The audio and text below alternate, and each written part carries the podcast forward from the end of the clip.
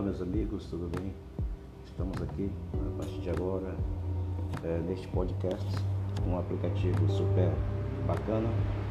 Quero aqui convidar né, você para me acompanhar a partir de agora aqui nos meus podcasts, que estarei todos os dias aqui trazendo uma notícia, um informe de fundamental importância e também mensagens bíblicas.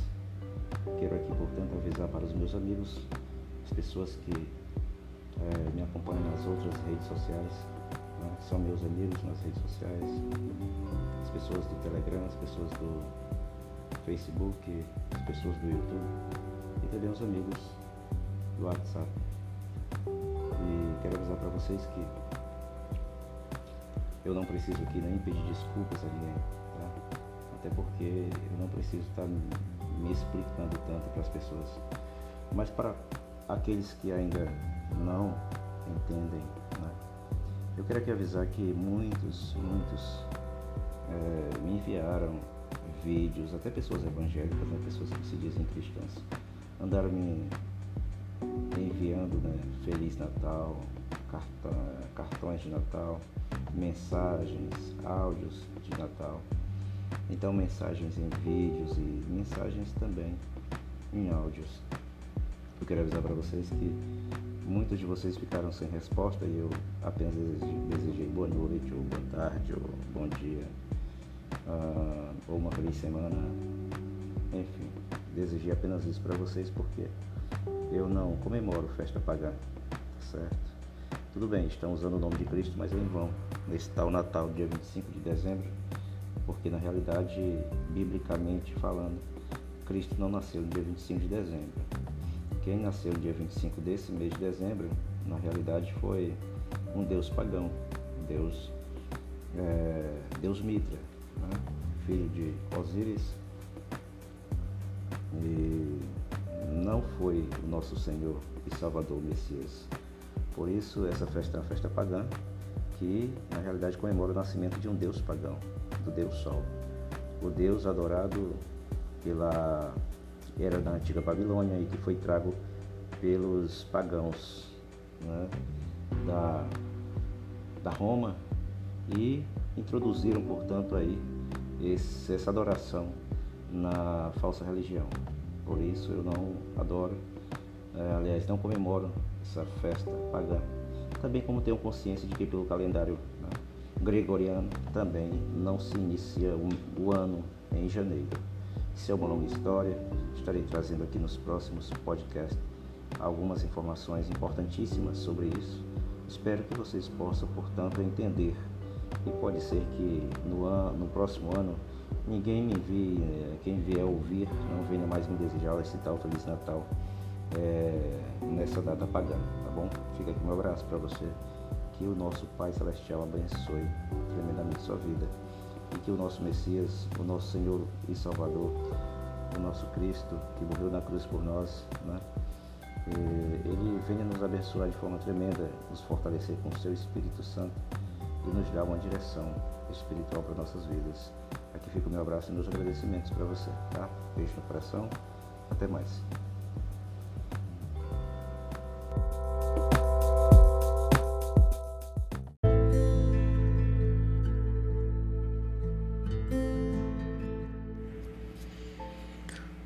Olá, meu amigo, tudo bem? Gente, você que acredita né, na palavra de Deus, você que tem a Bíblia como regra né, para a sua vida, eu estava nesses últimos dias meditando bastante aqui na vida de Davi. Davi, que foi um homem segundo o coração de Deus, porém, Davi teve seus pontos fracos, né, teve seus momentos de fraqueza. E uma coisa que muito me fez meditar foi na questão do grande poder, na grande acessão é, de Davi no seu reinado. Tudo isso o deixou né, um pouco cego, o poder subiu um pouco a cabeça. E o que, que eu quero falar com isso? Aliás, o que, que eu estou falando com isso, na verdade? É que, como eu estarei, né, talvez até hoje à noite, não sei, ou amanhã aqui com a mensagem bíblica, eu já quero aqui avisar para os amigos, né, queridos ouvintes, que a gente vai estar podendo bater nessa grande tecla, né? A grande tecla Muitas pessoas têm pregado Davi tem pregado o, é, o Evangelho, tem pregado também as, a, a, Bíblia lá no Velho Testamento e tem muito falado de Davi, de Saul e exaltado muito esses dois personagens né, da Bíblia como pessoas prósperas apenas, pessoas poderosas e pessoas inteligentes. Porém, Salomão recebeu, né? É, Salomão recebeu aí é um, uma sabedoria é, totalmente diversificada do seu pai Davi. Isso porque foi o que ele pediu para Deus e Deus o cobriu de sabedoria. Aliás, o encheu de sabedoria. Porém, foi nessa sabedoria que Salomão, né, filho de, de Davi, se perdeu.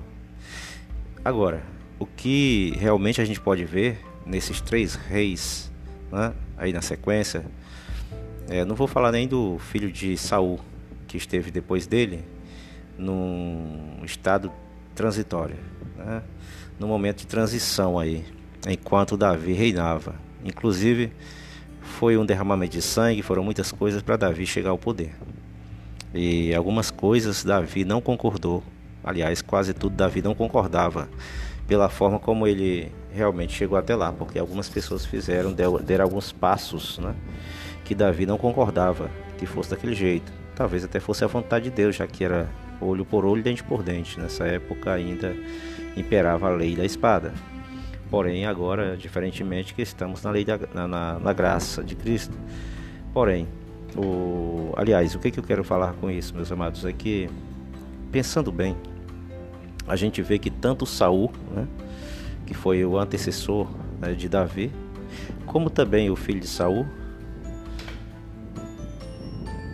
como o próprio Davi e também o seu filho Salomão, ambos tiveram aí a, o poder subindo na cabe, a cabeça em certo momento e, se, a cada um deles.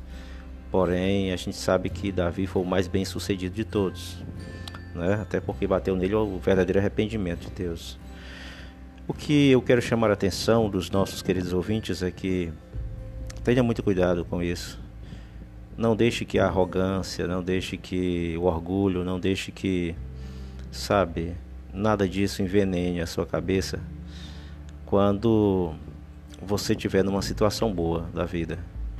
Quando a pessoa às vezes está muito numa situação confortável, ele ele pode se deixar levar por coisas mínimas que só destrói a vida, que só destrói a alma, que só leva para baixo.